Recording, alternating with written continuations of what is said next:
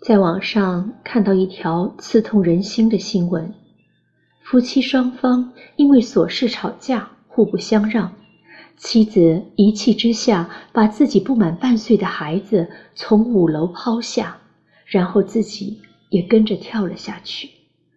吵架的原因也没那么复杂只是因为妻子没照看好孩子，让孩子从床上摔了下来。然后双方就吵起来，话赶话，越说越过分。丈夫指责妻子又不上班，在家连孩子都看不好。这句话彻底激怒了妻子，妻子情绪失控，最终导致这出人间悲剧。温格朱莉曾在《幸福婚姻法则》里写过这样一句话：在这世界上。即使是最幸福的婚姻，一一生中也会有两百次离婚的念头，五十次掐死对方的想法。所以，在婚姻里吵架是男女双方再正常不过的事儿了。关键是怎样化解矛盾，而不是让矛盾升级，甚至击溃对方。先道歉。不代表认输，而代表更爱你。在电影《前任三》里，孟云和林佳恋爱五年，后来因为一点小事就打冷战、闹分手。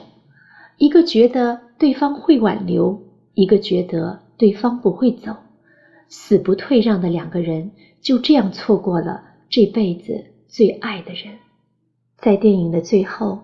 孟云扮成《大话西游》里的至尊宝，站在最繁华的街道大喊：“林佳，我爱你！”而林佳则买来一箱子芒果，吃到全身过敏，被抬到医院抢救。最幼稚的爱情大概就是这样，做得到分手后自我折磨，却做不到恋爱时互爱一生的承诺。走进婚姻也是一样，如果两人都执拗着，明明心里已经后悔到不行，却还是不肯主动道歉，那么感情很可能就会破裂，甚至成为漫长岁月里最大的遗憾。不过，出轨和离婚不再是新闻的娱乐圈，还住着这样一对模范夫妻，在节目。妻子的浪漫旅行中，主持人问张杰：“你们两人吵架了，谁道歉？”张杰毫不犹豫地答道：“肯定是我啊！”主持人有点怀疑，又追问：“不管吵什么，都是你道歉吗？”张杰非常诚实：“初期的时候，我不想道歉，因为我觉得我又没错。但是后来，我觉得……”道歉我也不会干嘛，所以你要诚心诚意，从内心去讲，你对了。后来谢娜也证实了这点，说杰哥每次都会主动道歉，在他眼里，先道歉不代表失去，而代表更爱对方，所以他们两个人根本吵不起架。对呀，如果你每次。都带着诚恳的态度主动跟我道歉，我哪里还有气跟你生呢？记得电影《东邪西毒》里有句台词：“如果感情可以分胜负的话，我不知道他是否会赢，但是我很清楚，从一开始我就输了。所以，好的感情需要彼此成全。”如果想长长久久的走下去，一定是相互的、不计较的、心甘情愿的。学会退让是为了成全双方。有人说，男人通常不喜欢吵架，也不主动吵架，但他们擅长令女人忍无可忍，找他们吵架。可能大多数男人还没有发觉。但事实确实如此。在节目《三个院子》里，陈小春吃饭发出很大的声音，应采儿提醒他小声一点儿。结果陈小春的吃相还是很难看。到了中午，因为做饭的问题，两人又产生了矛盾。应采儿觉得陈小春做饭不熟练，就善意的提醒他该怎么做。结果陈小春很执着的说自己会做饭，不用他管，大不了买盒饭。后来陈小春为了跟他平息纷争。就骑上海边的沙滩摩托，对他说：“我和你兜个圈。”应采儿知道他在给自己找台阶下，就慢慢的走过去，连忙说：“慢点儿，不能快哦，我会害怕的。”骑上沙滩摩托后，陈小春还是开得很快，应采儿就在背后紧紧的搂着他，不停的说：“慢点儿。”但脸上。早已笑开了花。我期待着你的理解和回应，你就默契的给我包容和谅解，没有过多的语言。你一开口，我就懂得了所有。其实，好的爱情不是没有矛盾和争吵，而是红过脸之后还能重归于好，让感情升温更高。试着讲爱，而不是一味讲理。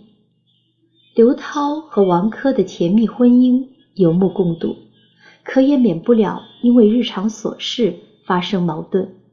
在综艺节目《亲爱的客栈》里，因为客栈缺了换洗的床单，细心的刘涛就专门从北京快递来了一些，包括很多别的日常用品。就在他跟王珂商量怎么用船运过去时，王珂竟然说这些东西没太大用处，搬来搬去太劳民伤财了。直到后来去客栈的小船上，王珂仍不停地责备他：“你就是特别那什么，你别再骂我了好吗？”刘涛开始有了情绪。就在王珂想要解释时，刘涛彻底忍不住了。行，我已经知道你要说什么了，你就不要再说了。这糟糕的一天过完后，刘涛给他写了一封信：“老公，你的意思我明白，你说的道理我是懂的，但我还是要告诉你，有时候女人是不想听道理的，每天都听你夸我。”突然严肃的跟我讲一大堆道理，我还真是有些不适应。不过你放心，我已经原谅你了。其实道理这个东西哪里都可以讲，唯独不能在爱情里讲，因为家是讲爱的地方，而不是讲理的地方。在这个世界上，爱情。从来都不是一帆风顺的，我们会因为今天做的菜太咸了吵架，也会因为明天的一碗温粥和好，因为日子过的是以后，而不是以前。作家海明威曾在书中写过这么一句话：相爱的人不该争吵，因为他们只有两人，与他们作对的。是整个世界。就算真的吵了起来，也要在事后想着怎样跟对方道歉，或者给彼此找台阶下。时间长了，你就会发现，吵架也是彼此相互了解的一种途径，反而会使感情越来越好。两个人从相识到相恋，再到走进婚姻。这一切的一切，都是因为相爱。既然已经把余生的幸福交到了对方手里，那就握紧对方的手，别为了一些生活的琐事，而把你唯一的爱人弄丢了。